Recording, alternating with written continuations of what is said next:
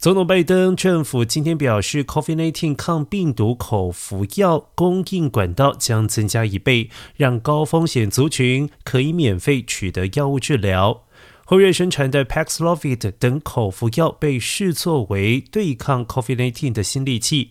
一名政府高级官员表示，Paxlovid 抗病毒口服药是现有最有效的疗法之一。研究显示，可以降低住院或者是死亡风险百分之九十左右。